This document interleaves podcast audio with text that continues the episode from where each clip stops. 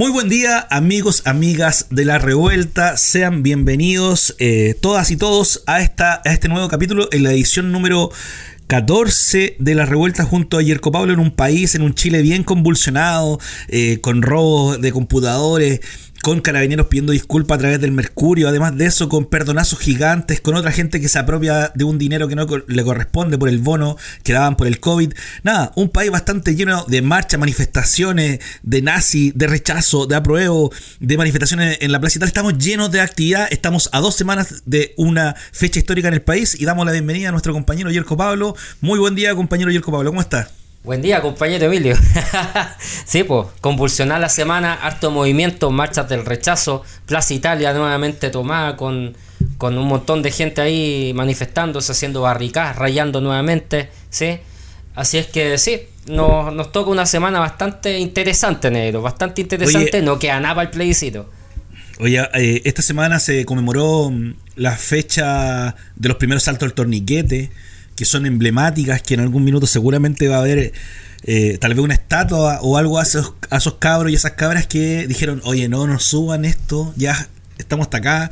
Recuerda el año 2019 cómo estaba el liceo de aplicación, todo cercado, las chiquillas del Carmela peleando, los cabros del, del, de la aplicación pidiéndole carnet a pasar a la clase, estaban con los overoles, los de Limba, toda la pelea que dieron, es bien, bien potente ese momento. Potente los secundarios ahí, potente, o sea, sí, yo creo que bueno, es una generación distinta a la nuestra que, que como hablamos en algún minuto, le dio un poco la, la pasada, la concertación para que gobernara, para ver qué ocurría, y bueno, ocurrió lo que ocurrió y las generaciones nuevas no están dispuestas a, a mantener, digamos, el orden que está establecido hasta ahora, por lo menos. Así que me parece súper bien, me parece, me parece bien que haya partido por ahí. Muchas de las cosas y las revueltas eh, a nivel histórico aparecen desde los secundarios también. Eh, y bien entretenido, a mí me gusta porque habla de un país más solidario, un país que de alguna manera unos jóvenes que se dan cuenta de la cagada que está quedando, de, de, de, de cómo están viviendo sus viejos, de cómo están viviendo sus congéneres y bueno, y la indignación ciudadana, que de alguna manera hay que pensar también que el secundario puede protestar. En cambio, el, trabajador, la trabajadora, es un poquito más difícil que tengan el tiempo y, digamos, la disponibilidad para poder ir al centro y apoyar las marchas también.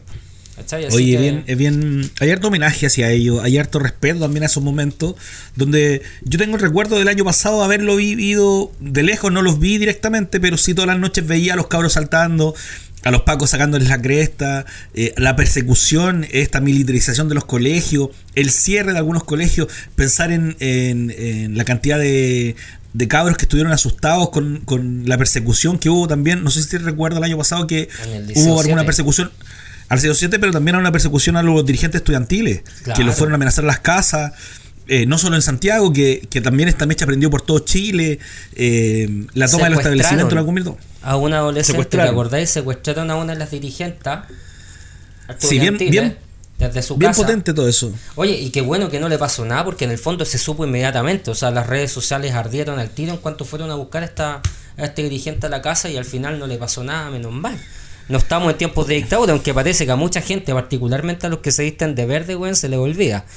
Oye, Yerko, estamos a, estamos a 18, o sea, estamos casi a 18, 12 de octubre hoy, nuestro episodio número 14. Eh, saludos al Fox, a nuestro compañero ahí que hace la edición también de este, de este podcast. Muchas y gracias, también, Fox. Saludos a los cabros de Aurea Ediciones Chile. Mira, tengo otro libro acá, Yerko Pablo, que es Experimento Génesis. De lo nuevo, me llegó lo último de Aurea Ediciones para tenerlo en la casa. Entonces tenemos Experimento Génesis eh, de Aurea Ediciones eh, Chile de Luis Trujillo. Es una novela de ciencia ficción, ¿cachai?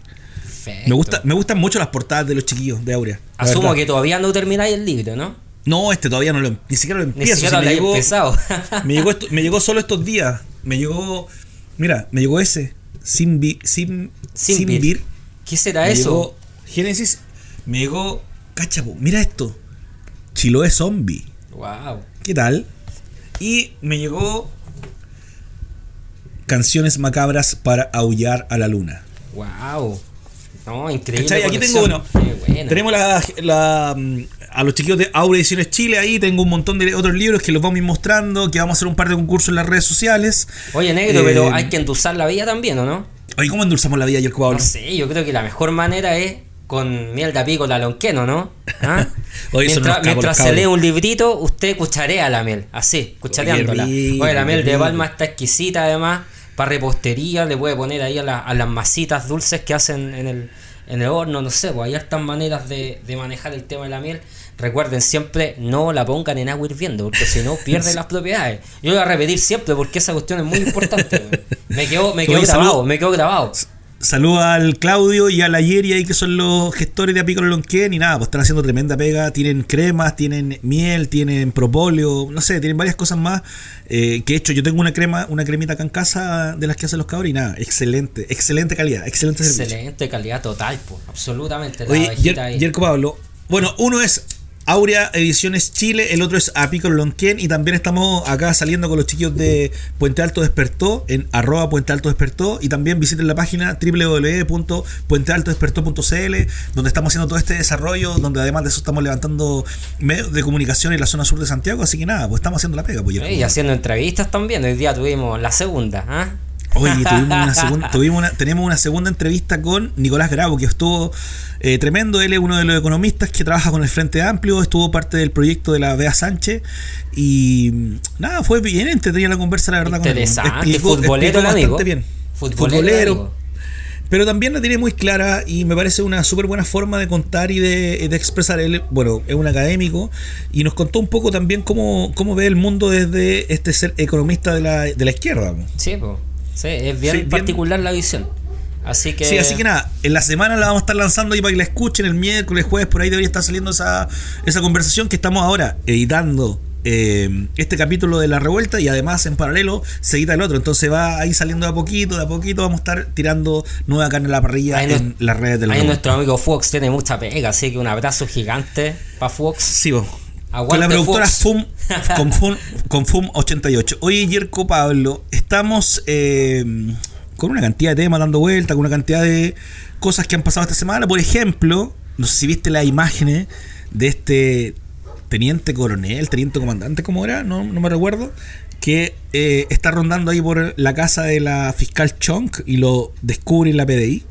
Sí, vi, vi todo porque además estaba grabado desde la GoPro del Paco, si no me equivoco, ¿no? Del teniente. Sí. Eh, no sé, yo cada vez a Carabinero lo encuentro más impresentable, negro. O sea, aparte que esta cuestión ya es neta y lisa y llanamente narco, weón, mafiosa. Eso de andar amenazando a la fiscal digno de Pablo Escobar, pues, weón. Bueno, yo creo que Pablo Escolar, Escobar, Escolar, Pablo Escolar, él pone la bomba y listo, ¿cachai? Pero acá no, acá se hacen estas amenazas. Eh, ¿Leíste la amenaza o no? Propiamente tal, a mí me dio, me dio susto igual. Eh, O sea, leí, es que no es la misma. No, el, el- la carta que le llega se la entregan dos personas al hijo de la, de la fiscal ah, ya. en su casa. Alguien llega, toca el timbre. Hola, mira, te dejamos esto, no sé qué cosa. No estoy seguro si hay alguien, hay un intermediario, pero le llega directo al hijo y el hijo le hace llegar. Ah, ok. Eh, ahora, lo que, lo que pasa con este teniente, comandante, coronel, qué raro estos cargos. Bueno, no sé, con, con- con este mm, carabinero. Freddy Vergara es se que- llama, ese es el nombre. con Freddy, con Freddy Vergara es que él lo pillan merodeando eh, la casa de ella, donde vive. Lo pilla un PDI. Ahora, ahí me surgen varias dudas del, del dibujo. Primero, ¿por qué se libera la cámara de él? ¿O quién la libera? No, eso no, yo no sé, no supe quién lo liberó. Yo tampoco, a lo mejor en Carabinero hay algún topo que está soltando información de repente. No sé cómo se liberó y no sé quién liberó, el primero que liberó esa, esa imagen. Y lo segundo que el- en, la- en el video, no sé si tú lo ves, en algún minuto lo está fiscalizando PDI, que PDI tampoco es santo de mi devoción, pero por lo menos entre ellos no se tienen mucha buena, por lo menos en mi imaginario. Sí, yo también he escuchado eh, que, que no hay mucha buena entre Carabinero y PDI. En mi imaginario, eso entonces me da un poquito más de buena espina. Igual le tengo mal a los PDI por todo lo que han hecho, si tampoco lo hicieron bien en- de- después de la revuelta. Hicieron una cantidad de, de atropelías. Pero bueno, cuando lo está fiscalizando, el, el carabinero tiene la pistola, eh, perdón, el PDI tiene la pistola en el cinto, tiene la mano ahí tomada, le pide que se baje, no sé de cosas. Él le dice que es, no, yo soy funcionario, Funcionario público. público. Ya, me parece trucho. Sí, los pacos hasta para pedir agua te pasan la placa, weón. Sí, Cuando suben a la micro te sacan la placa, dicen, no, yo soy carabinero, por favor, paso gratis. Oye, yo paso gratis, soy carabinero. La sacan para todo y no la sacan en ese minuto. La tifa, ¿te acordáis que sacaban la tifa también ahí? como- Pero esa tifa como- es de la Fuerza Aérea. De la Fuerza Tarjeta Aérea, de identificación, ah. Fuerza Aérea. Tarjeta, siempre- y la, la tica es la de los carabineros. Ah, la tica, ya. Porque siempre como que han tenido privilegios con ese tipo de identificaciones los carabineros. Como que no les podía Sí, pues hacer entonces, nada. pues, son... Me llama la atención que en este minuto que, que lo paran, no diga que es pago. Porque, porque tú le decís hola y dice, oye, yo soy carabinero. Yo, yo, eso es claro porque está haciendo algo raro con negro. O sea, si le encanta identificarse como Paco, puede ser tan, es rara la cuestión porque es verdad lo que tú decís, siempre se identifican como carabineros y en este caso no.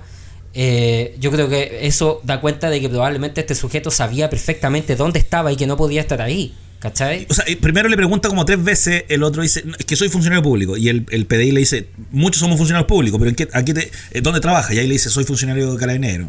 Y ahí le explica que soy de transporte, no sé, cosas. Oye, pero lo, otro raro, negro, es que el, el, PDI le pregunta qué estaba haciendo por ahí y él dice, no, mira, yo vi un ñuño, aquí se me empezó a hablar. Pero después la declaración que hace eh, Freddy Vergara, ¿cierto? Eh, comenta un tema de la moto que la tenía mal y que andaba buscando un taller. Entonces es súper es súper extraño porque ¿por qué no le dijo eso al PDI, cachai? Entonces a mí me huele súper raro porque en el fondo tanto de tanto cantinfleo, digamos, para una cuestión que es clara, te pillan en un lugar donde no debía estar. Si, si, si estáis de buena fe ahí, no tenéis ni una cosa que ocultar, creo yo. Pero sin embargo, aquí parece que hay cosas que están. Hay otro dato del tema que me llama la atención. Primero que vais con casco, vais con casco, ¿cachai? El, porque lo, lo toma, lo sube y está con casco. Y pasa una patrulla de carabineros por la avenida. Y, el, y, el, y los pacos como que lo saludan y este, y este levanta la mano. Entonces también me parece insólito que te reconozca una patrulla que está ahí con casco arriba de una moto con un PDI y que salude a la persona. Se ve cuando el Paco levanta la mano. Yo lo miré, lo vi y digo, ya a ver, ¿qué pasa? ¿Algo? ¿Todos sabían que el loco estaba ahí? Pues yo creo, si no se mandan solos, pues, ¿cachai? Estas operaciones se hacen de a varios. Sí, no, es súper rara lo, que pasó aquí con el Paco. A mí me parece que es una institución que ya no puede estar más en el suelo. Está pidiendo a grito una reformulación completa. Ahora yo no sé si la clase política tiene el poder para poder hacerla, ¿cachai? O sea, estamos hablando de una reformulación de carabineros hace bastante tiempo. Y para ser sincero, yo creo que en democracia nunca se le puso el cascabel al gato con el tema tampoco. Las Fuerzas Armadas se han mandado solas todo este tiempo. Eh, nunca hemos tenido poder político para poder ponerla en rienda. Eh, y cuando se podría haber tenido no se hizo, ¿cachai? Porque en este minuto las instituciones están todas por el suelo. O sea, ¿qué poder político puede tener? No, no solo hablo de Piñera, sino que hablo de la institución presidencial, que Piñera se ha encargado de denostarla, pero cada vez que abre la boca, porque este, este bueno, la autoridad del cargo, el garbo del cargo, como que todas esas cuestiones le quedan grandes como sus ternos, ¿cachai? La República, la República. La República, ¿no? Estos tipos son, no sé, no sé ya, pero bueno, más, allá de eso que me da un poco de rabia porque igual uno siendo tan decimonónico como uno, uno mira los símbolos patrios, como que uno tiene cierta onda con la presidencia particularmente porque yo recuerdo que al presidente Alwin cuando salió todos lo respetábamos mucho porque bueno, fue el primer presidente en democracia que tuvo uno, ¿cachai? Entonces el cargo tuvo cierta... cierta la República, respetar, respetar el respetar la república, lo que representa ser parte de un conglomerado país en este caso y sentirte sentir validados los símbolos. Claro. A mí me parece que todo lo que hace lo denosta el, eh, la investidura. Claro. Entonces al denostar la investidura, al, al, denostar la república en el fondo, todavía menos menos poder tenemos, ¿cierto?, para poder cambiar la institución de manera, de manera radical desde adentro. Yo espero que esto se logre en algún minuto, pero la pregunta, Negro, ¿quién lo va a hacer? ¿Cachai? ¿Quién lo va a hacer? ¿A quién ponís si no está Rosa ahí? Hay, eh, todo hay que recordarle a la audiencia, todo el generalato se tuvo que ir por, el tema de las platas que se robaron los carabineros, que dicho sea de paso, es la institución que más plata ha robado en este país. ¿Cachai? Yo creo que después de los Pinochet. Después de los Pinochet. No, ni siquiera Pinochet robó tanto, ¿cachai? Los López. ¿Cómo se llama? Luis López. ¿Cómo se llama? Manuel López, ¿no? Luis López, no me acuerdo cómo se llama Pinochet. Tenía varios nombres, pero sí, pues ni, ni él robó tanto. Entonces, chuta, es complicada la situación. Y hiciste una mención algo que eh, hace un minuto que dijiste, eh, las instituciones están en el suelo, la institucionalidad está en el suelo. Yo también lo creo, hay muy pocas instituciones hoy día creíbles, eh, creo que son los bomberos los que, los que pueden quedar, la Cruz Roja, las instituciones que se han levantado después de la revuelta social, por ejemplo, la, la, brigada de apoyo, de ayuda en las calles, hoy día la institución los hospitales, las instituciones de las ollas comunes, pero son bien sectorizadas y bien barriales, bien pequeñitas, no son, no son en macro, macro organizaciones como las nuevas, por lo menos. Dentro de eso los bomberos calzan en el, en el perfil, todos seguimos le pasan muy pocas cosas malas a los bomberos, casi siempre los queremos. Ahora, si uno se pone a escarbar, igual encuentra algún encuentra ropa sucia adentro. De todas maneras. ¿Cachai? Porque hay plata perdida, ¿cachai? Hay cuarteles como el de Puente Alto que después de, del terremoto nunca más se reparó, ¿cachai? No sé, varias cosas. Nosotros tenemos amigos bomberos, más de alguna vez lo hemos conversado con ellos, ¿cachai? Eh, pero dentro de eso hay una institución que, a mí, que me llama, que cada vez que lo puedo lo comento y me llama mucho la atención que está ahí calladita, con mucho miedo a que se las piden, que son las iglesias. Tal vez una que otra iglesia en los barrios populares levantó ya comunes, están haciendo un trabajo bien sectorizado, bien quitado de bulla, con los obispos en mutis, porque yo creo que si hoy día hablan, el 18 arden todas. Mm. Es que sabes que igual es bien distinto lo que pasa. A ver, el mundo evangélico es muy, muy heterogeneo también. O sea, tiene tiene gente de muy ligada a RN, por ejemplo. Mega pruebo y mega, rechazo. Mega rechazo. Tenéis todo este, este tema que hubo también ahí con las platas al interior de, esta, de, esta, de esta iglesia evangélica ahí en, en el centro, la catedral evangélica. Y, y, no sé, pues, hay elementos de la iglesia evangélica que están bastante también en el suelo, pero la iglesia evangélica en particular, la de barrio, eh, hay que decir que le quitó totalmente el papel y el protagonismo a la Iglesia Católica dentro de los sectores populares. O sea, la Iglesia de verdad evangélica es un centro donde la gente se conecta, se conoce, hacen comunidad, cantan, bailan, etcétera. O sea, es un lugar que tiene cierta legitimidad todavía dentro del espacio dentro del espacio de las poblaciones propiamente tal. no, ya, hacen ollas comunes, hacen, hacen solidario hacen actividades, apoyan mucho a su gente. Ahí donde no ha estado la iglesia católica, ha estado la iglesia evangélica. No hay que olvidar que los evangélicos tienen un, una tremenda presencia en la cárcel, ¿cierto? En, en, rehabilitación de drogadictos, o sea, están donde la persona que sufre, un poquito siguiendo el mandato de, de, Jesucristo. No es que yo sea fan de la iglesia evangélica, sí, pero quiero decir que han hecho una pega importante de, trabajo con las clases populares que de alguna manera la iglesia católica dejó de lado después de la, de, de la, de la venida de la democracia y se le hace sentir a la iglesia esta elitización de la misma, ¿cachai? Em, creo que eh, durante mucho tiempo perdió eh, mucha gente en las clases populares y en las clases medias y se mantuvo cierto catolicismo importante entre las clases altas, lo que significó que la iglesia de alguna manera se aburguesó. O sea, la iglesia pasó a ser cierto el Opus Dei, los legionarios de Cristo, y ellos fueron de alguna manera los que se metieron dentro del poder en la época recién pasada, digamos que lo perdieron, por supuesto, con los casos de, de, abuso sexual, que son leyes llanamente impresentables, que no hay que olvidar que fueron casos de abuso sexual que ocurrieron a los cuicos, porque a los pobres nadie los pescó, ¿cierto? Tuvo que venir un tipo cuico como yo, como Hamilton, ¿cierto? A decir, oye, a nosotros nos pasó, ¿cachai? Porque en Chile no se escuchan las clases populares, pero lo cierto es que eh, yo tengo las dudas de si no hubiese sido cuico, si esto no hubiese pasado en el bosque, yo creo que no hubiera pasado ni una cuestión con la Iglesia Católica tampoco. Oye, tengo, tengo varias cosas que decir. Una, primero, es bien llamativo eh, esto, lo que tú dices, claro, como la iglesia evangélica tomó, ha tomado parte en las clases bajas y la clase de la iglesia que conocimos en los 70, en los 80 tal vez, eh, llegó a un tope, no siguió avanzando. Y hoy día están Callan pim pum pim, porque si no nos queman todo. ¿Te acuerdas que el año pasado sacaron el Cristo ahí de la, de la iglesia de, República, ¿cachai? Oh, eh, Y la Divina Providencia estaba toda rayada.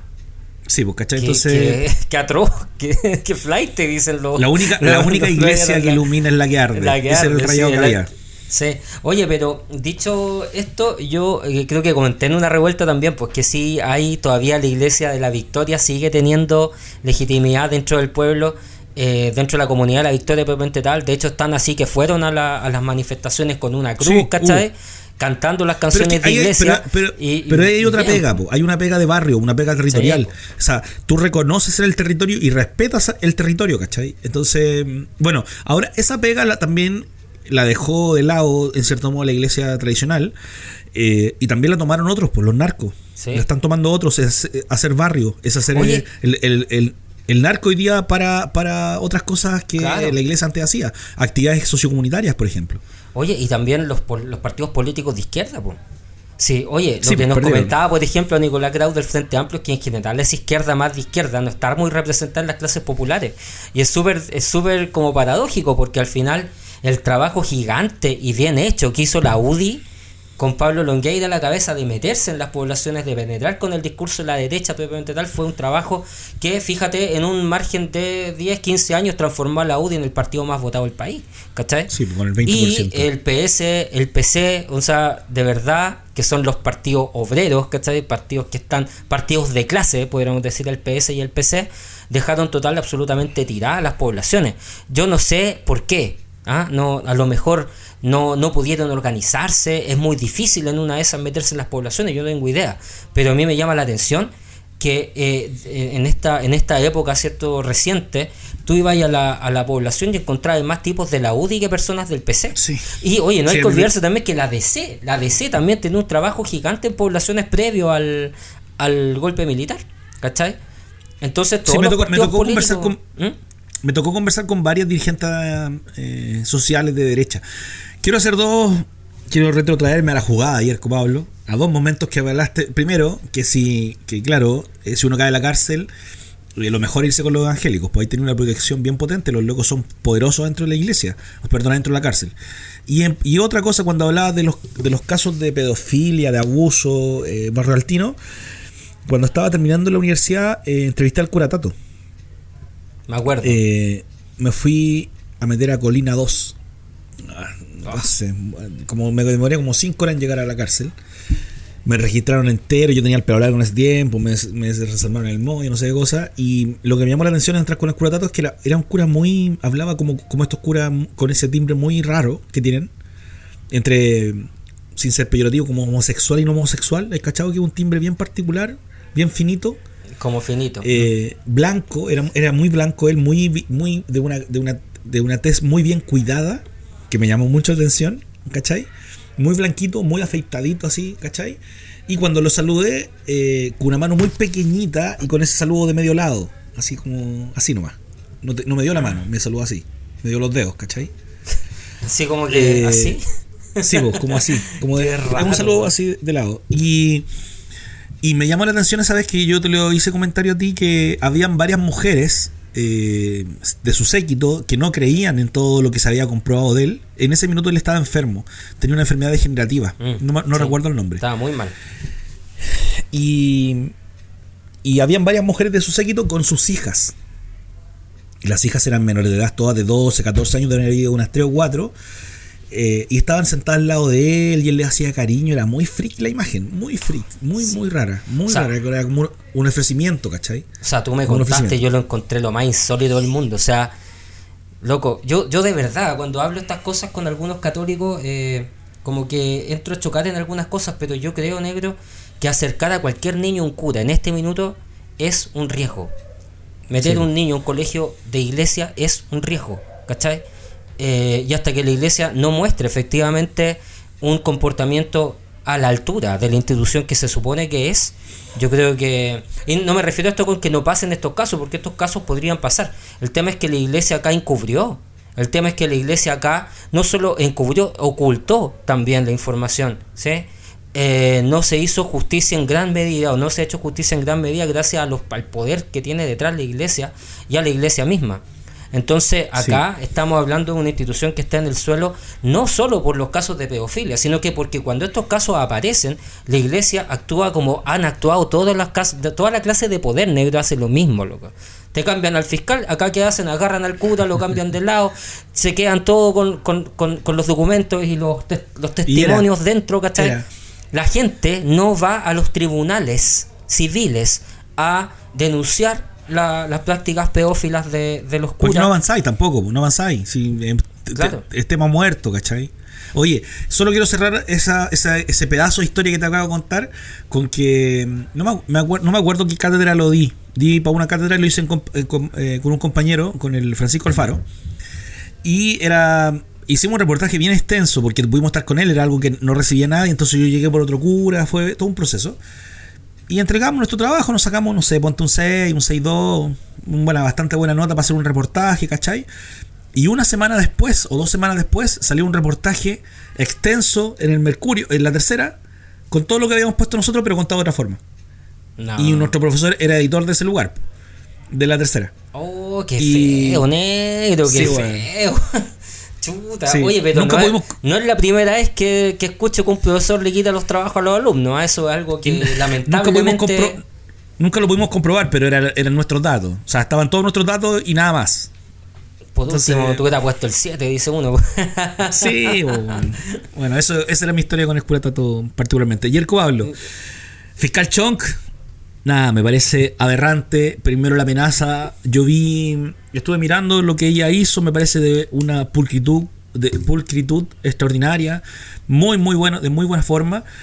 Y me, me parece que la institución, para bien o para mal, tiene que funcionar bien. Digo, para, digo, para los que me parece para los que me parece que están bien, bien eh, enjuiciados y los que no, ¿cachai? Creo que tiene que funcionar de esa manera.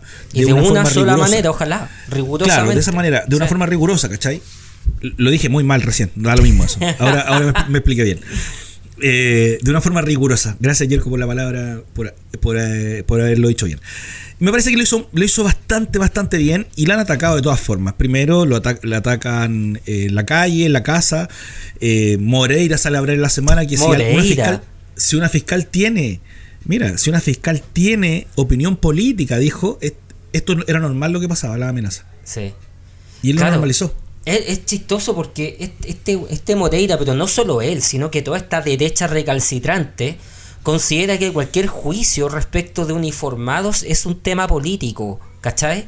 Cuando aquí el tema es neta y absolutamente criminal. O sea, está acá en entredicho, ¿cierto? Eh, lo que podría haber ocurrido respecto de un carabinero que vota o tira a una persona o ayuda a caer, ¿cierto? A una persona eh, y que quede en estado grave. Entonces, eso es el tema nomás. ¿Para qué le metís política acá? Si no se trata de ser de derecha o izquierda, que un carabinero presuntamente podría haber cometido un delito, eso es todo. Pero para Moreira, ¿cierto? Cualquier cosa que huela a meter a un milico a la cárcel o a un funcionario carabinero a la cárcel es una cuestión política, porque la izquierda son todos malos. Y todos los Oye, que están en contra de los milicos son de izquierda, porque los comunistas son así, ¿cachai? Entonces, esa Oye, manera de pensar me carga, me parece complicado. Moreira dijo que no debía andar llorando.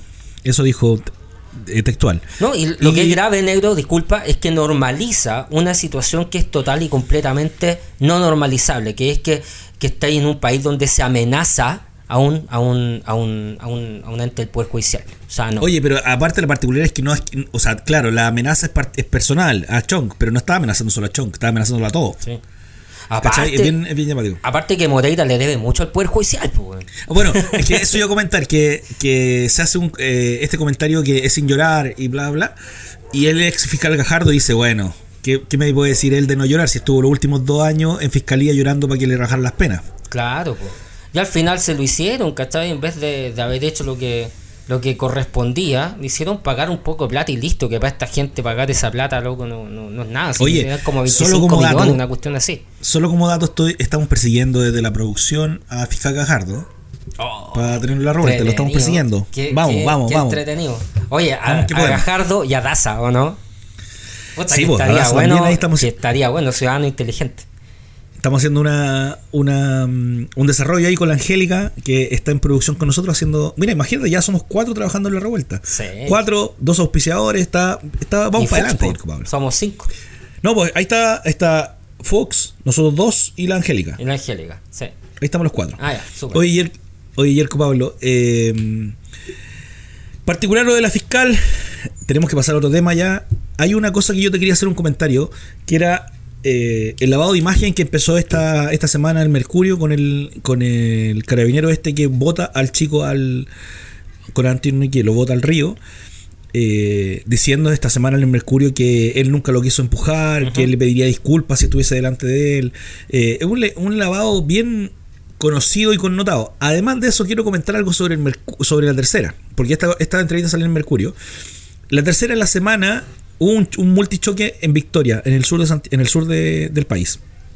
Eh, un, un choque de muchos autos. Donde falleció un par de ex carabineros que estaban prestando declaración en el caso de Catrillanca. Pero además de eso, la particularidad es que la tercera levanta la noticia por un camión quemado, se produce este choque. ¿Ya? Y después tiene que rectificar la noticia porque nunca fue eso, fue un choque por alcance. No fue un camión quemado, pero la primera noticia que saca la tercera es, y ahí la dejó. Oh, un camión y queda este multichoque, y claro, uno se queda con esa noticia, eh, ponen una semilla, la siembran y la dejan ahí. Después tienen Sí. que rectificar tres veces la noticia.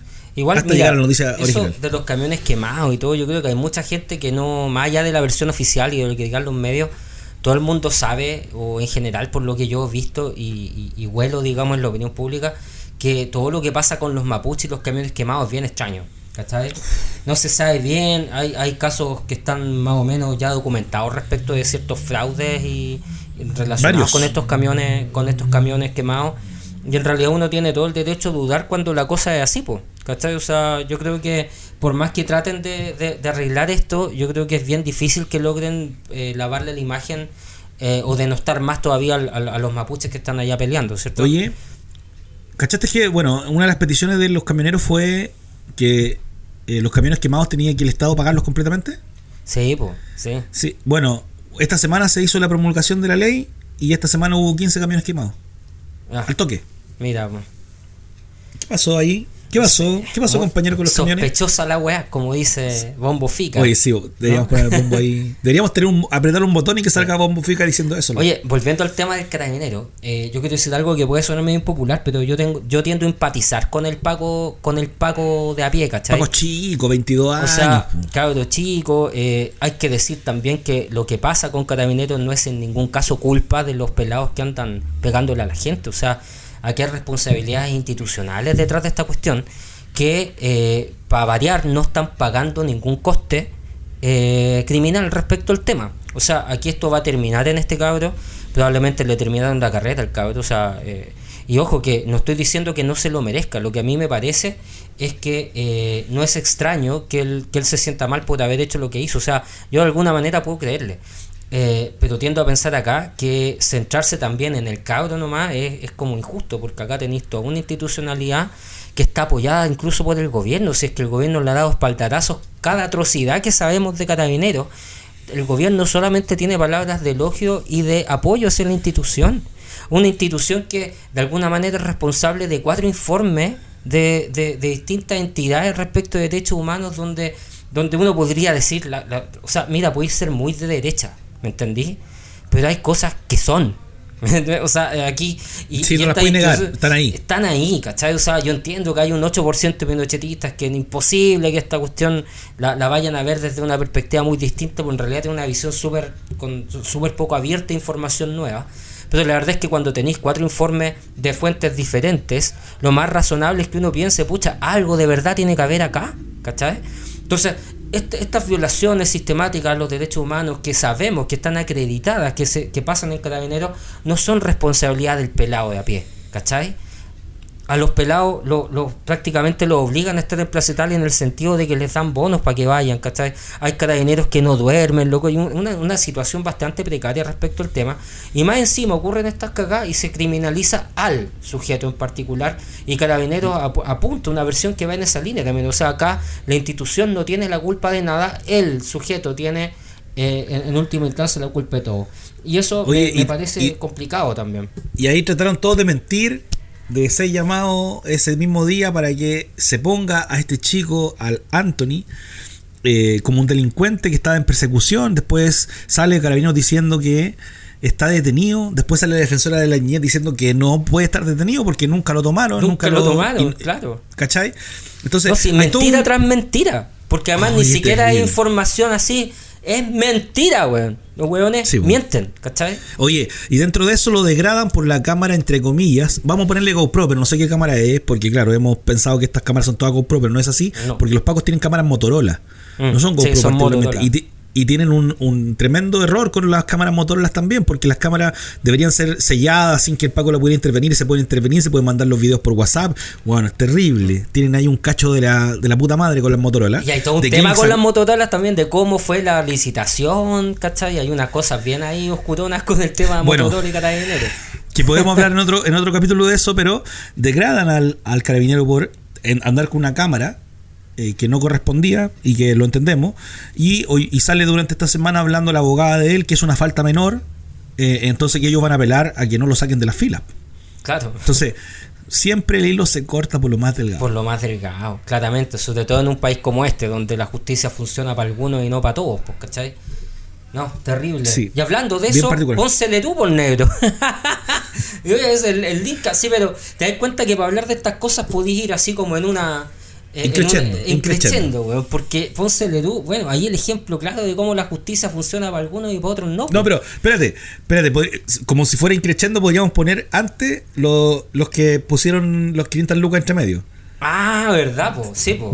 Sí, pues en un país fraudulento como este, obviamente que también hay gente fraudulenta dentro de la, de la galla, pues. Y hubo una... 270 mil personas parece que 270 mil personas que, no, me acuerdo, pero era un número grande de personas que recibieron el bono de las 500 lucas sin tener la, la sin cumplir con los requisitos para obtenerlo. Muchos de ellos empleados, empleados públicos, tengo entendido. Y, y, yo te digo, negro, o sea, cuando una cuestión así tiene tanto error, la política pública fue hecha desde de una manera pero total y absolutamente desprolija. O sea, diciendo, poniendo un adjetivo bonito, ¿cierto? Para decir en el fondo que no son capaces de entregar un puto bono. ¿Cachai? O sea, el, mejor de los. El, el, gobierno de los mejores no puede entregar un miserable bono de manera decente, ¿cachai? ¿Cómo, ¿Cómo van a hacer otras cosas? Digo, no pueden hacer un bono, le estamos pidiendo que, manejen el país, güey. No pueden hacer una cosa tan simple como entregarle 500 lucas con criterios claros y, bien medibles a unas personas, ¿cachai? O sea, Oye, pedir, pedir, pedir que te paguen, todas esas cosas puede ser difícil, pero entregar debería ser muy fácil. Sí. Entregarla. Ahí está, listo. Sí, entregarla. y, por otro lado, mal. No, y por otro lado, esta gente balsa que, que, que, pide 500 lucas en circunstancias en las cuales lo que necesitamos es que la gente ojalá no sea así, po. porque ¿sabéis qué pasa, negro? Cuando tú veis que la elite funciona así, roba como piñera, ¿cachai? Onda, evade como piñera, cuando te das cuenta que todos estos tipos que están allá roban, que les dan clases de ética, que les dan perdonazos, ¿cachai? Obviamente la, la se siente autorizada para hacer lo mismo, ¿cachai?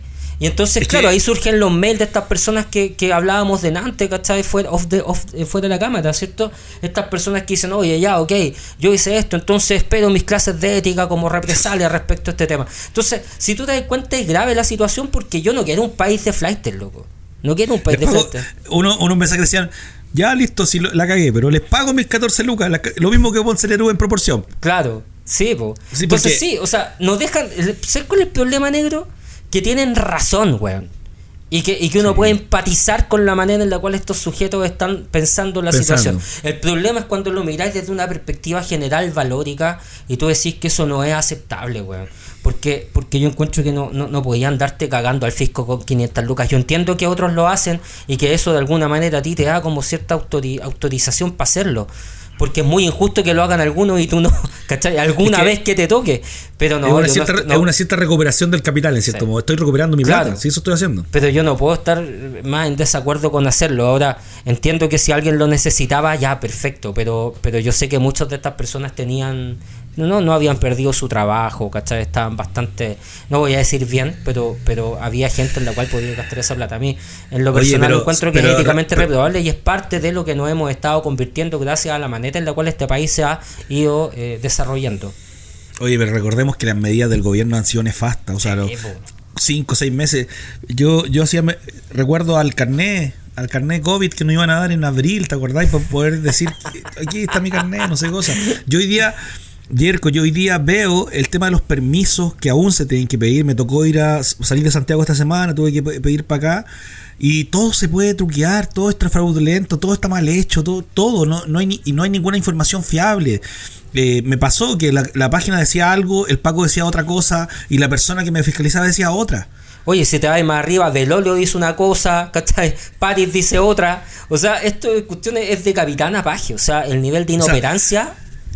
Eh, yo estuve en, aquí en un, control sanitario de Santiago esta semana y el viernes y, estuve mirando ahí antes de poder ir a arriesgarme a pasar, donde decía, no, no, que pasen, nomás que pasen todos, no hay problema, si están entrando. Y yo decía, ya está bien, no me está bien, voy a pasar.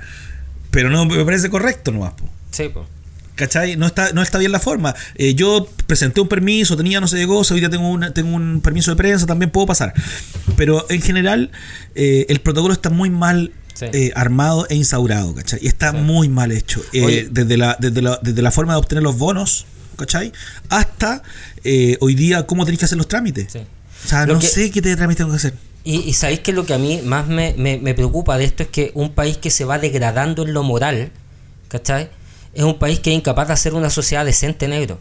ese es el problema. O sea, cuando tenemos esta, esta debacle institucional que está aparejada de esta, debacle, de esta debacle moral, donde ya no hay respeto, entre comillas, ¿cierto?, por las personas, eh, es cosa de ver cómo, cómo te acordáis en Puente Alto una vez amarraron a una profesora, por ejemplo.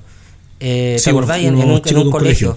En un colegio acá. O, eh, uno escucha historias durante de, por ejemplo, lo que ocurre con, ciertos papás que van a increpar a las profesoras o profesores cuando les ponen una mala nota o le llaman la atención a los hijos. O sea, fíjate que de ahí para para abajo, o sea, estamos en un nivel tal de descomposición moral, encuentro yo, con una relatividad máxima en términos de los valores, que no, es que esté mal, pero es que loco, o sea, no, está mal, sí, eh, pero encuentro que no se puede hacer una sociedad sin esos elementos básicos. Y yo creo que que, que, que la, cómo, cómo, han llevado cierto esta sociedad, nuestras clases dirigentes nos ha, no ha, no, ha de alguna manera eh, transformado en una, en una sociedad que mira el robo, que mira la falta de respeto de manera casi como algo natural y normal. O sea, el mundo de los vivos, negro, ¿cachai? El mundo del Pero ¿qué hacemos cuando, claro, el mundo de los vivos y en este mundo, nuevo debería ser, debería ser un mundo de cooperativo, no un mundo de los vivos? Ahora, la pregunta es, ¿qué hacemos cuando Ponce Lerú con todo lo que hizo con Soki Mitch, que es un operador político que todos le den favores y le pasó boleta casi todo. Pero claro, eh, estaba en la nómina del PPD por negro, era militante Soki Mitch del PPD. Entonces, que claro, que, que, levanta esta empresa, que en dictadura, no sé, bueno, listo, avanza, avanza el dibujo. Y, y hoy día le dicen, no, pague 60 millones de dólares menos, no son 60 lucas. ¿Cachai? Son 60 palos verdes menos. Eh, que con eso podríamos financiar varias cosas en el país. Pero digo, eh, desde un par de plebiscitos para adelante, pero digo, ¿cómo? ¿Por qué? ¿Qué hacemos con ese tipo de perdonazos, cachai? Es bien difícil mientras siga estando esta gente en el poder, por pues, negro, porque imagínate, tú has escuchado a algún líder político, a Heraldo Muñoz, por ejemplo, ¿sí? O a, Elizalde del PS, ¿sí? O alguien de la DC, María Walker, no sé, diciendo algo respecto a esto. Yo lo único que escuché en el Congreso fue a. ¿Cómo se llama este eh, este ah, diputado? Eh, ah, por la zona sur. Diputado de, Fuente Amplio, se llama. Por la zona sur. Sí, eh, que, ah, es que data, pero él dijo cosas bastante interesantes, por ejemplo, que le gustaría que Ponce Lerú estuviera vendiendo jugo afuera de La Vega porque sabe que de esa manera pagaría con cárcel, ¿cachai? Afuera del GAM, dijo. Afuera, del GAM, afuera del GAM. Karim. el diputado Karim, que tiene, que tiene un espacio que se llama eh, la cuenta pública. Que Oye, lo, estamos pololeando también, lo estamos pololeando. Oh, sería fantástico, Karim, me encanta. Eh, entonces, claro, estas cuestiones son, son le hacen muy mal a Chile en el sentido moral, loco. Si Ponce Luro debería estar en cana, debería estar preso, loco, preso. ¿Cachai? Y no, y no pagando 3 millones de dólares por empresas cacas que a él le dieron como 160 millones de dólares así, o por lo bajo. ¿cachai? Es negocio redondo igual. Negocio, redondo. Acá, acá te puedes coludir lo que no pasa nada, ¿cachai? Sería un gran empresariado. Un el gran confort, los pollos, todos los supermercados, las farmacias, todo, no, todo. O, o, lo otro que pasa con estos oligopolios de telecomunicaciones, Entel y, y, y Movistar, por ejemplo, BTR, ¿cachai? Si cuando llegó WOM empezaron, empezaron a bajar los precios. Sí, recién. O sea, eso es lo que hace la competencia. Cuando hay competencia funciona bien el asunto, pero si no, no. Y en Chile. Entel, dijo, Entel, dijo, que tenía, Entel dijo que tenía respaldo de, de todos los correos del MinSal. Ah, grande. Entel está aquí. Entel está aquí. Marca el 1, 2, 3. Me encantaban los reclames de Entel, eran súper buenos. Yo quedé acá con, la, con las cancioncitas de Entel, me las sé todas. ¿Y cachaste, eso de WOM que después contrató las mismas cabras y hizo el comercial al revés? Sí, pues, sí, sí. Y manso golpe que le puso Manso golpe, pues. Estuvo muy buena esa, esa de WOM. De Oye, Oye sí, tenemos, tenemos un montón de cosas todavía que hablar y nos quedan unos 20 minutos. Mira, poquito, 20, 25 minutos. Se nos ha pasado muy rápido esta conversa en La Revuelta, episodio 14, la opinión de los C3. Yerko Pablo, dentro de todo esto, eh, en la semana, como yo abrí este, esta conversa, dije que había muchas cosas, que habían pasado muchas cosas. Y hay una particularidad. Marcha del rechazo. La, vi, la miraste, ¿no? Vi fotos de la marcha del rechazo, no, no, no, no vi la marcha. Yo vi un par de videos, vi un par de... convocó la marcha del rechazo, negro? No sé, pero convoca como 200 personas en promedio una marcha del rechazo. Es que yo vi, eh, por lo que hicieron, lo que decían los medios, eran 15.000, ¿cachai? no, no, eso mentira. Mentira, probablemente, sí. Pero sí, hablaban de 15.000 personas. Eh, tú cachado que siempre está como la, versión de, de los organizadores y la versión de los carabineros. En este caso, en el medio que revisé, solamente estaba la versión de los organizadores. Cosa rara. Oye, pero ¿qué, qué medio dijo 15.000, weón? Eh, no me acuerdo qué medio fue. Creo que lo vi en Vivo Vivo. Eh, pero no estoy seguro. Puede ser Vivo Vivo, no, ADN no, o cooperativa. nunca fue eso. Es absolutamente mentira. Mentira, totalmente. No, mentira, sí. O sea, hoy día ni las de la prueba están juntando a esa gente. Sí, po. O sea, porque está todo el mundo medio... De hecho, hay manifestaciones que son masivas, pero en auto, eh, caravanas de la prueba gigantes. En Puente Alto se hicieron varias, en Conchalí, en Peñalolén hoy día se hicieron muchas. Eh, con trencito allá en, en, en Peñalolén, ¿cachai? Pero 15.000 no, estáis locos. O sea, Sí. no- ni son 15.000. Bueno, eso, eso dijeron los organizadores de la marcha, por lo menos. A mí, bueno, hay algunas cosas que, que decir, ¿cierto? Me parece estupendo que hagan marcha las personas del rechazo. Creo que, que es una buena. Sí, tienen que de- manifestarse. que Y se vivimos en el mismo país. Eh, y al mismo tiempo creo que hacen una tremenda de buena contrapropaganda hacia el rechazo mismo, ¿cachai? O sea, gente con poleras de Pinochet, gente con haciendo alusiones al, al- al- con símbolos nazis, eh, o con un antisemitismo declarado, eh, eh, y, elementos que van como en esa línea, que, que se repiten un poco, porque si te acordás de las marchas anteriores que hemos visto de, de esta gente, eh, aparecen con indumentaria militar, con, con, con bastones para pegarle a la gente, Son muy- etcétera son muy Entonces, chapitas, ¿eh? en el fondo, mira, yo, yo creo que mucha gente del rechazo no está en esa, ¿sí? Pero, pero, mucho, pero muchas personas sí, y, y son los que al final las fotos muestran. Entonces, no te hace bien tener una marcha con una persona que tiene una foto de Pinocho. Eso, eso en ningún caso. O sea, ¿dónde, dónde, dónde generáis más adeptos con esa cuestión? Es, es imposible. Entonces, probablemente eh, el rechazo alcance el 8 o 9%. Ojalá, eh, bueno, depende de cuánta gente vote. Eh, yo, yo le doy hasta un 20 al rechazo en general. Eh, entiendo que no todas las personas que están por el rechazo son nazis y pinochetistas, o sea, entiendo que no, ¿cachai? Pero sí hay una gran, eh, no sé si mayoría, pero una gran parte de la fuerza del rechazo que está en esa y que muestra estos símbolos de manera, eh, digamos, como si fuera muy normal en, en los Oye, tiempos bandera, que corren. bandera- banderas confederadas. A mí solo me falta una bandera del Ku Klux Klan o algo así. Sí, sí. Porque, porque se mezcla como el antirracismo, o sea, como el racismo, se mezcla la homofobia. Están, están mezcl- son los mismos, ¿no? Banderas pro Trump también habían, ¿sí? Sí, tram- eh, Eh, norteamericanas. Estaban norteamericanas. pidiendo también en algunos lienzos la libertad a los presos políticos militares. Presos políticos militares. Eh, no sé, loco, o sea, yo, yo escucho a esta gente, a, a ese tipo de, de votante del rechazo y me parece muy, muy, muy raro. O sea, es como que no la puedes creer. Y hablando de esto, pasó una cosa muy chistosa en la semana, pues yo estaba escuchando, hay un programa que, que escucho yo que se llama El Mostrador en la Clave, donde está el Fernando Paulsen. Y el Fernando Paulsen empieza a hablar de, de, de la- de algo del rechazo, pero en vez de decir rechazo, dice retraso, ¿cachai?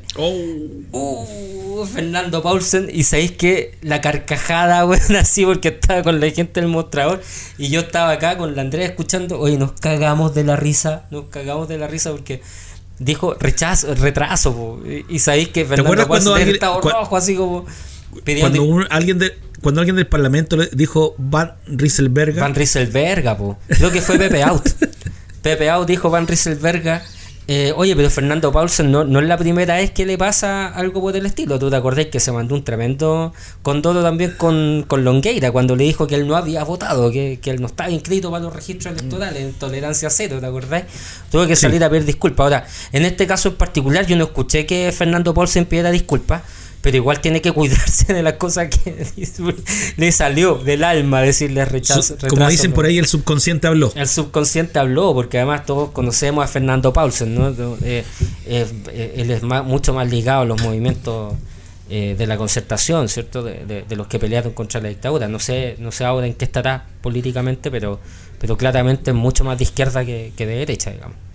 Oye, Yerko Pablo, eh, quiero hacer una mención, o sea, quiero contarte algo que leí. Eh, el momento que el, botan al, al chico al, al río, el chico cae, eh, pasan un- unos segundos, unos minutos, y eh, la particularidad que te lo había comentado la semana anterior es que el chico que cae es de la U. Participa en la barra los de abajo. Acá en Puente Alto, es de, es de Puente Alto, en el sector bajo de Mena se hizo, se hizo un campeonato de fútbol el fin de semana anterior para juntar recursos para él con la barra de la U. Pero la particularidad es que pudo venir el chico que lo salvó. El primero que llega. Que es un chico de Colo Colo. Identificado con la barra, con toda su familia de la barra. Y que es el primero que lo salva. O sea, el primero que le, le presta auxilio en ese momento. Y pudo estar con su indumentaria de Colo Colo en un sector que no podía estar con nada de Colo Colo. En Bajo de Mena. Que me parece me parece un momentazo para demostrar o para cachar que el entendimiento de lo que se está peleando o de la lucha, la lucha que se hace. Y dentro de eso, él dio una entrevista en La Voz de los que Sobran, el chico que le dicen Micha, que hace trabajo comunitario, trabajo social, eh, ayuda a la gente en situación de calle, un cabro bien esforzado que trabaja de nochero. ¿Cachai? El Micha. Es la única entrevista que dio. No, no pescó nadie más. Habló con la voz de los que sobran. Y dentro de eso hay varias cosas que me llaman la atención. Pero hay una que es cuando él es religioso, por lo que entiendo.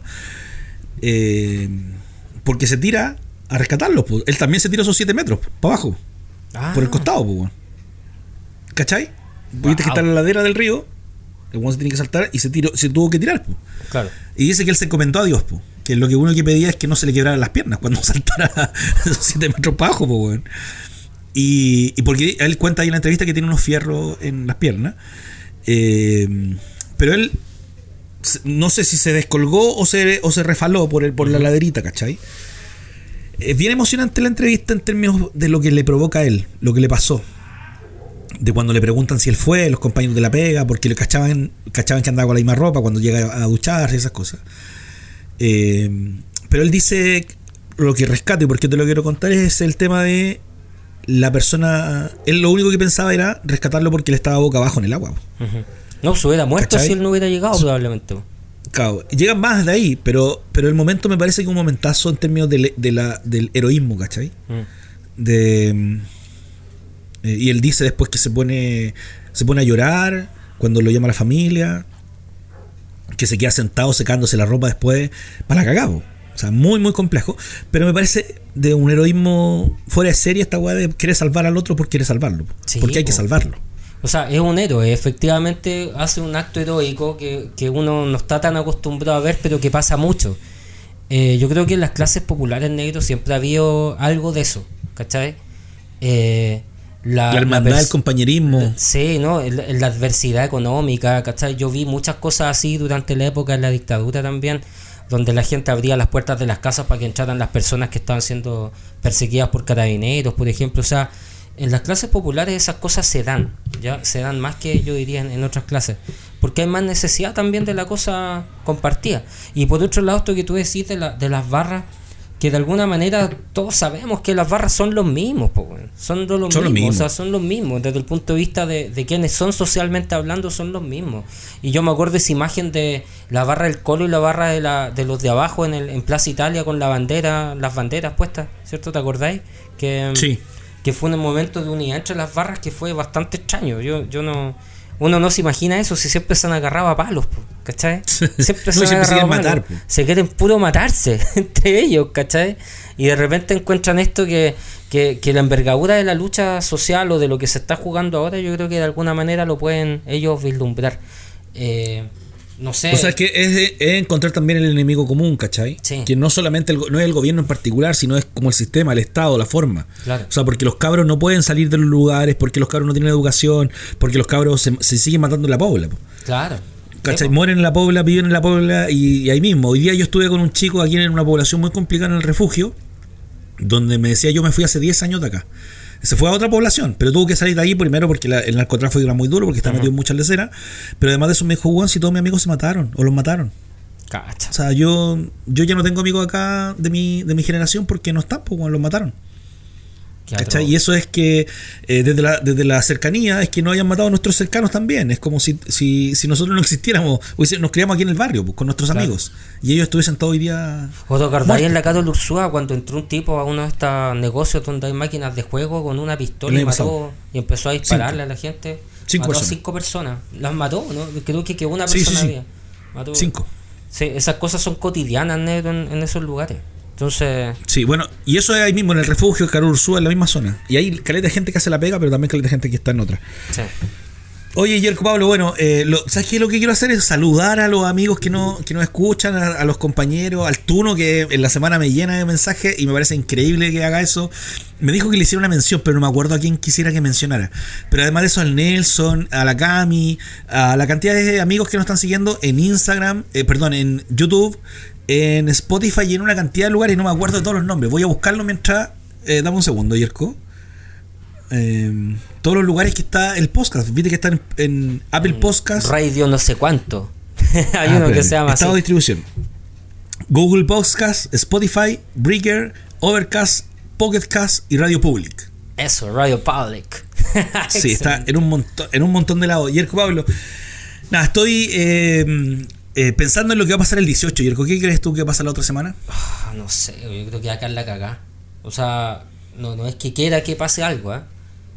Pero yo creo que, que, que la gente va a salir nomás. De hecho, ya hemos tenido alguna. Como, como hablamos, no sé si hablamos acá en el programa de, de lo que pasó el viernes en Plaza Italia, por ejemplo, donde habían barricadas, ya, había, ya se estaba volviendo Mucha- un poco. muchas manifestaciones. mucha manifestación. Lo mismo que pasó cuando, cuando le pasa esto al, a, a Johnny. ¿sí? Johnny se llama, ¿no? No, a, no sé, Mañones, Anthony. Anthony, a Anthony. Sí, eh, que también en Bajos de Mena, tú me encontraste, sa- salió la gente en Puente Alto a manifestarse, Y quemaron un bus. quemaron un bus. eh, y yo creo que la cosa podría venir eh, bastante violenta porque hay, hay rabia. Ese me llegó hoy día. Super lunes 12. Cachapo. En una de esas se hace una concentración más o menos grande para el 18. Yo de verdad no sé. En lo personal pienso que, que, que la gente está muy enojada. Está, está muy enojada la gente. Yo también estoy enojado, la verdad, pero, pero, pero estamos enojados. ¿cachai? Y cuando hay mucha rabia contenida puede pasar algo. ¿cachai? Y Está yo creo, complejo. que, yo creo que para el 18 va, va, va, va a quedar, van a cagar cagada. Si no, una cosa gigante en algún lado, probablemente Plaza de Plaza Italia, eh, ocurran cosas aisladas en otros lados, ¿cachai? No sé, ¿qué crees tú que va a pasar? Plaza Dignidad primero. Cámbiate el switch, cámbiate el switch, compañero. No me gusta Oye, Plaza bueno, no me gusta. Pero es más lindo que Plaza Italia, po. no sé, no sé. Plaza Prefiero- Italia, ¿quién le ganó Plaza Italia? Dignidad, ganamos una nueva constitución. Mira, mira. ¿Quién No, ganó Plaza si Italia? Yo me acuerdo, Mira, yo me fome. acuerdo de la colonia, negro. la No, colonia pero obviémosla, obviémosla. Oye, el Pablo. Yo creo que van a quedar manifestaciones en todo Chile. Eh, durante la semana y el fin de semana va a estar bien duro. Eh, van a haber muchas, muchas, muchas muestras artísticas. Yo creo que los artistas, eh, recuerdo como tenían el GAM, como tenían la Plaza Italia y, también Valparaíso, en algunas zonas de Puente Alto, mucha manifestación eh, artística que me parece de una valía, loco, me, me emociona. De hecho, fotografié muchas de ellas porque me, pare- me gustan todas. Ojalá me las llevaría porque aparte son efímeras. Duran- van a durar un rato. habían cosas Yo sé que duran un rato Mm. y van a desaparecer. Eh, toda esta nueva eh, serie de pegatinas que se ha generado a través del, del Matapaco, pero además Mm. de eso, de la, la muestra de esto, ¿has visto estas imágenes grandes de, de los pacos, de carabineros o de personas, de mujeres, la Gladys Marín, que son tamaño natural, gigante? Me parece fenómeno. Yo creo que va a haber una explosión artística de desarrollo el fin de semana. En muchos lados creo que en la noche va a quedar la embarrada el 18. sí. Eh, los pacos van a salir a manifestarse, a dar duro, a pegarle a todo. Y yo particularmente estoy invitado a fotografiar una puesta en escena que no puedo dar más datos acá, pero una puesta en escena que hay en el río Mapocho. Eh, que me parece también, como me ha pasado este último rato, que están llegando esa, eso- esas lucecitas, me parecen súper hermosas poder participar en ellas, ¿cachai? Ir a fotografiar un momento histórico me parece la raja. po. Sí, pues obvio. Cuídate harto si no Ahora- vas por negro, no le va a pasar nada. No, no, si voy a pasar a tu casa, po, obvio, voy a dejar la Obvio, moto allá, yo obvio, creo. obvio, te, ya te venís para acá. Te Oye, el ajedrez del Señor de los Anillos. Es maravilloso. Oye, el Pablo, pero lo que quería decir es que sí, yo creo que va a quedar una embarrada grande. Creo que va a haber una manifestación masiva. Menor a lo que hubo el año pasado, menor, porque la gente, porque todos tenemos un poco de miedo. Eh, pero también van a quedar grandes embarradas en la noche con el tema y se va a salir nuevamente el tema de los semáforos. El día el 19 vamos a tener un discurso así durísimo contra el tema del voto al rechazo y con los semáforos y todas las cosas que se van a perder el día 18, porque eso es de una certeza. O sea, sí, pues. Eh, va a quedar la cagada entonces- probablemente. Sí. Sí, va a quedar acá. ¿Y para el 25 qué espera ahí? No, pero yo para el 25 me tinca que va a ser bastante tranquila la jornada. ¿Tú te acordás que la jornada de votaciones para el plebiscito del 88 fue bastante tranquila también? Hubo un par de Sí. manifestaciones, un par de cositas, pero nada muy grande. Eh, yo creo que lo que sí a mí me preocupa es la participación. O sea, hay personas que dicen, oye, que va a participar una cantidad grande de gente. Yo de repente tengo mis dudas, pues. No sé. Ah, no, yo creo que va a participar que le ¿Tú crees que va a participar esta gente? Yo, pucha, me encantaría. Mira, me encantaría, o sea. Que, que, sea más que la última votación que hubo de, de presidente y ya es más de, es más de lo que tenemos acostumbrado. Sí, sí, no, sí, si va un 10% más, un 60% de la, de la masa de votantes.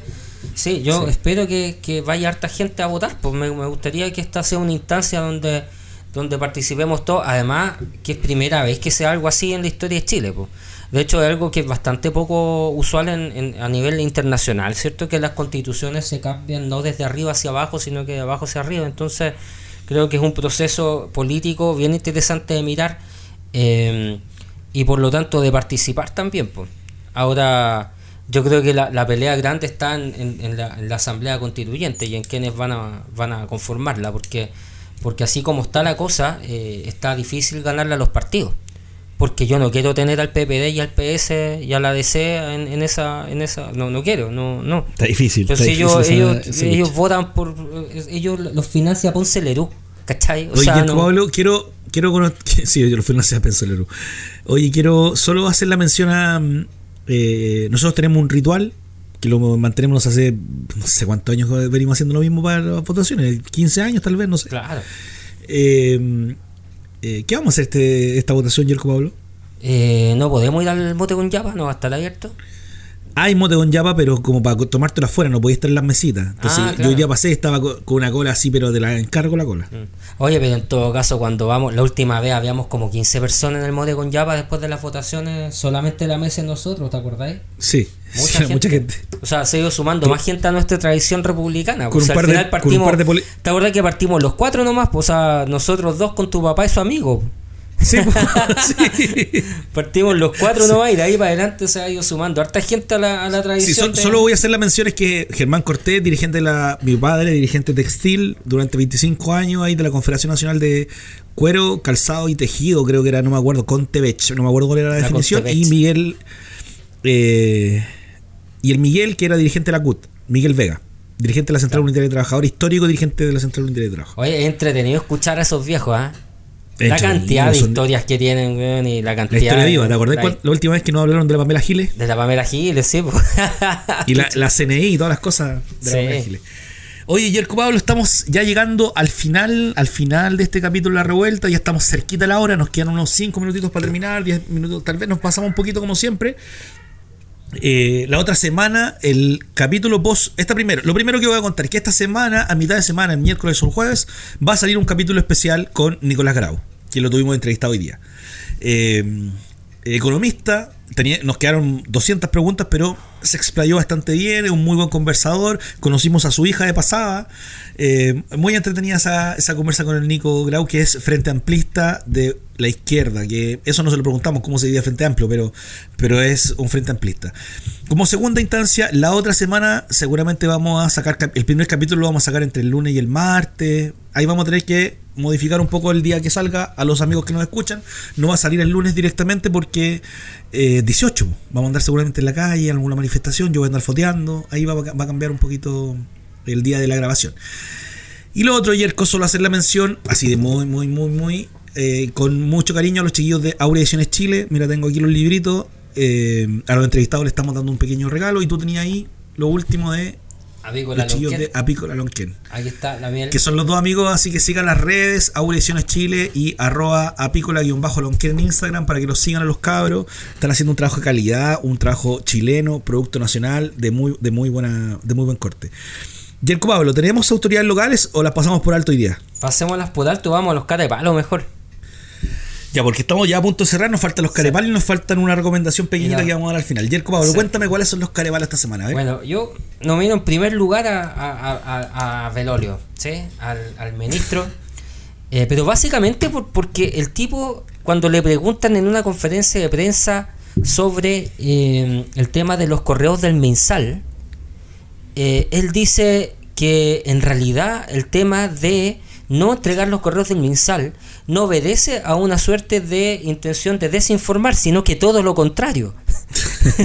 y empieza a cantinflear, digamos, entre medio, diciendo, o sea, en el fondo lo que, lo que, lo que quería decir, que era inentendible, en el fondo lo que dijo, es que no ocultando estos correos, lo que se hace es ser más transparente, ¿cachai? O sea, y uno, yo decía, pero ¿cómo puede estar diciendo esto, güey?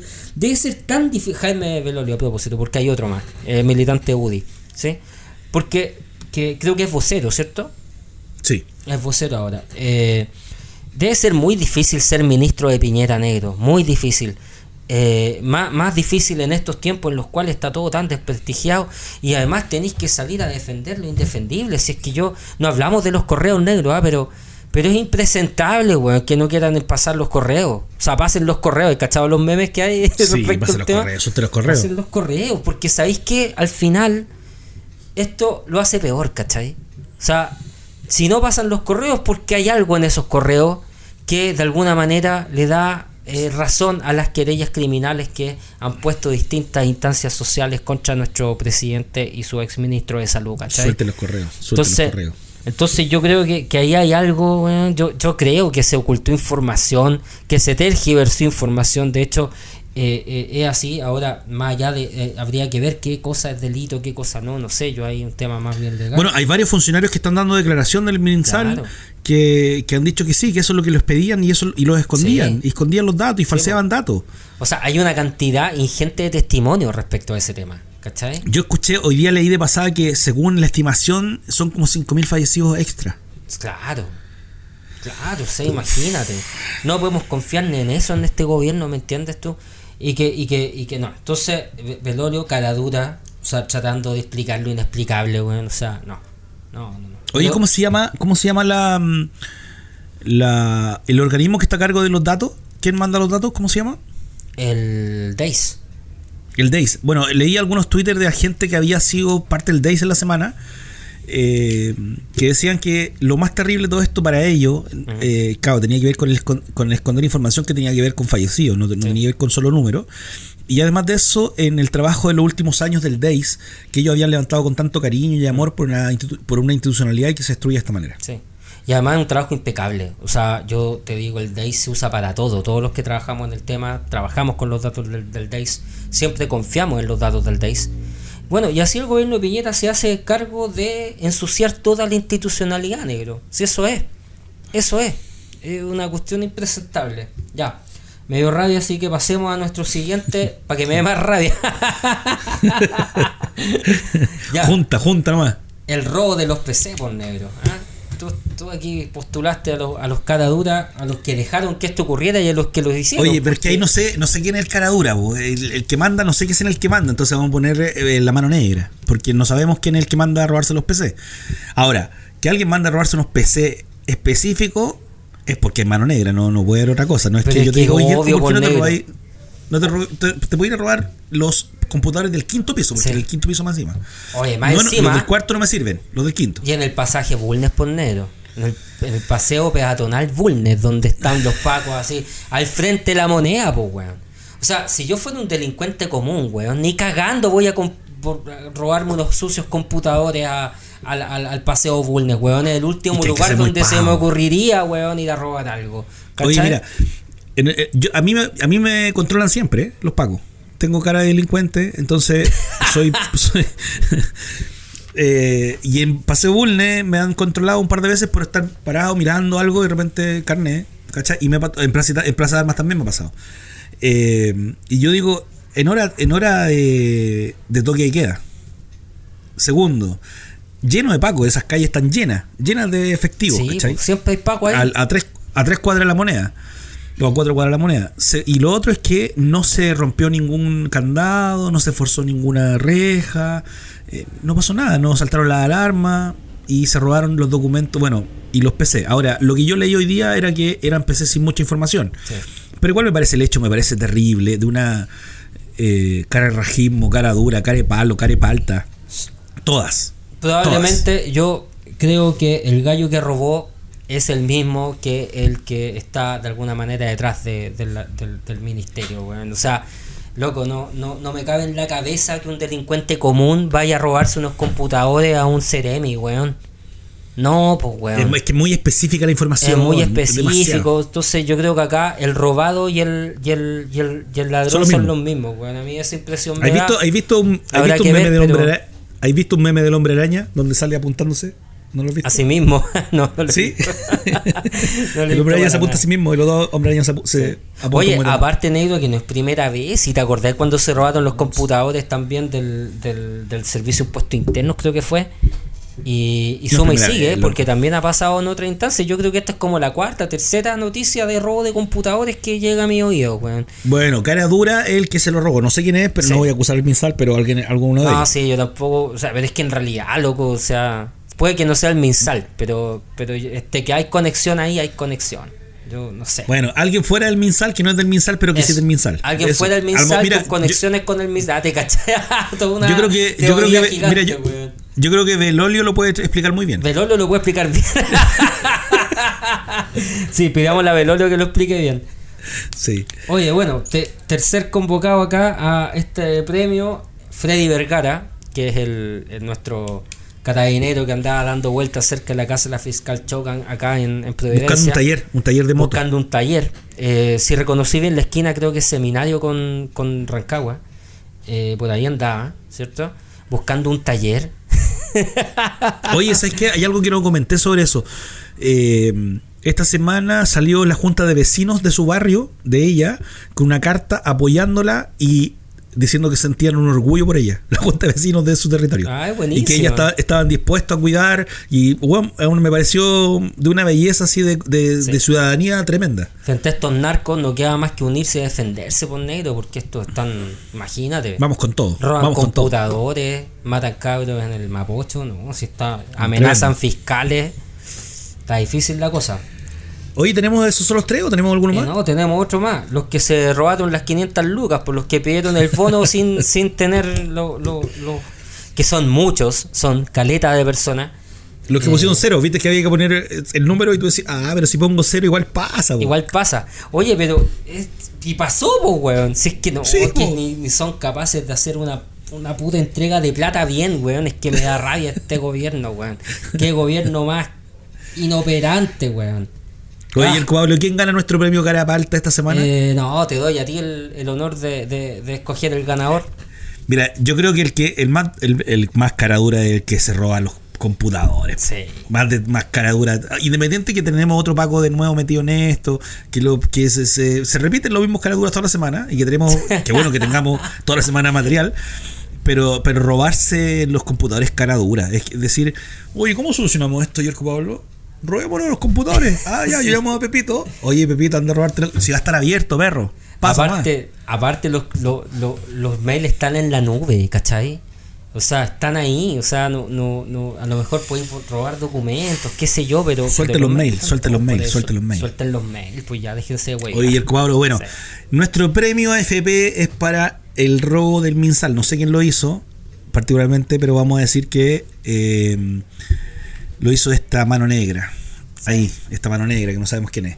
Ellos se llevan nuestro premio FP, premio Caradura esta semana. Yerko Pablo, ya para cerrar, estamos ya en la horita. Pasadito, eh, ¿tenía alguna recomendación sí, para esto, para los chiquillos, para los amigos? A ver, Oye, dale. en tiempos de creacionismo y de terraplanismo, donde se necesita un poco de literatura científica que nos ayude a comprender mejor la naturaleza y el mundo, les tengo acá este libraco de Charles Darwin, el origen de la especie. Eh, es un libro para gente con paciencia, porque este weón escribe, weón. weón fome. Puta que te pretendís weás, pero, pero muy fome. Pero de verdad lo recomiendo para que, para que. Porque muchos hablan de la teoría de la evolución como si fuese una teoría nomás, pero en ciencia una teoría no es una, una cosa baladí. No es una frase hecha, no es una frase hecha. No, no, y no es baladí. O sea, la teoría de la, de la, de la de la evolución eh, es, una verdad científica a esta altura, ¿cachai? Entonces, es una teoría, sí, pero, pero en ciencia una teoría es algo que está sólidamente fundamentado, no es, no es como el uso coloquial de lo que uno podría decir teoría, ¿cierto? En el sentido más común del término. Entonces, el origen de la especie yo me lo compré hace unos cuantos años porque dije no puedo, no puedo no haberlo leído alguna vez en la vida este libro, pues.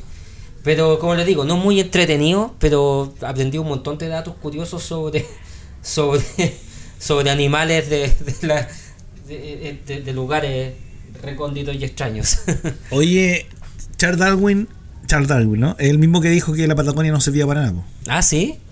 Sí, po. ¿En serio? Y por eso que en la guerra eh, del salitre, eh, Chile dice, ya, a ver si no sirve para nada, dejémosela a los argentinos. Y los argentinos ahí se disparan, se quedaron con la Patagonia y nosotros fuimos para allá al norte.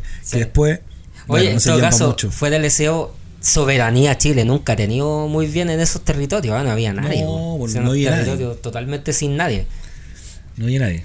Oye, eran, eran bueno, me toca a mí, esos territorios, ¿no?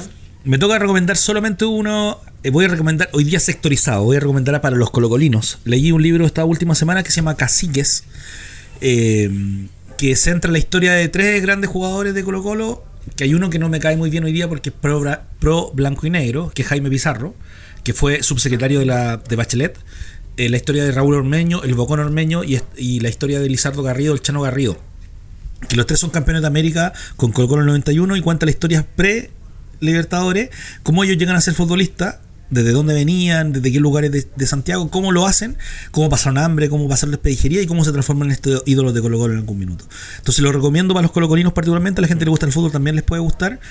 Eh, se llama Caciques. Está bien bueno el libro. Buenísima recomendación. Yo creo que la, la gente que le gusta el fútbol, obviamente. Y yo creo que nuestro entrevistado le va a gustar. Sí, bueno, nuestro entrevistado le va a gustar. Yerko Pablo, estamos cerrando la revuelta número 14. Tremenda conversación de hoy. Eh, y nada, pues, muchas gracias y nos estamos viendo la próxima semana. Nos estamos viendo. Adiós. Besitos, besitos. Chao, chao. Adiós, chao. Adiós.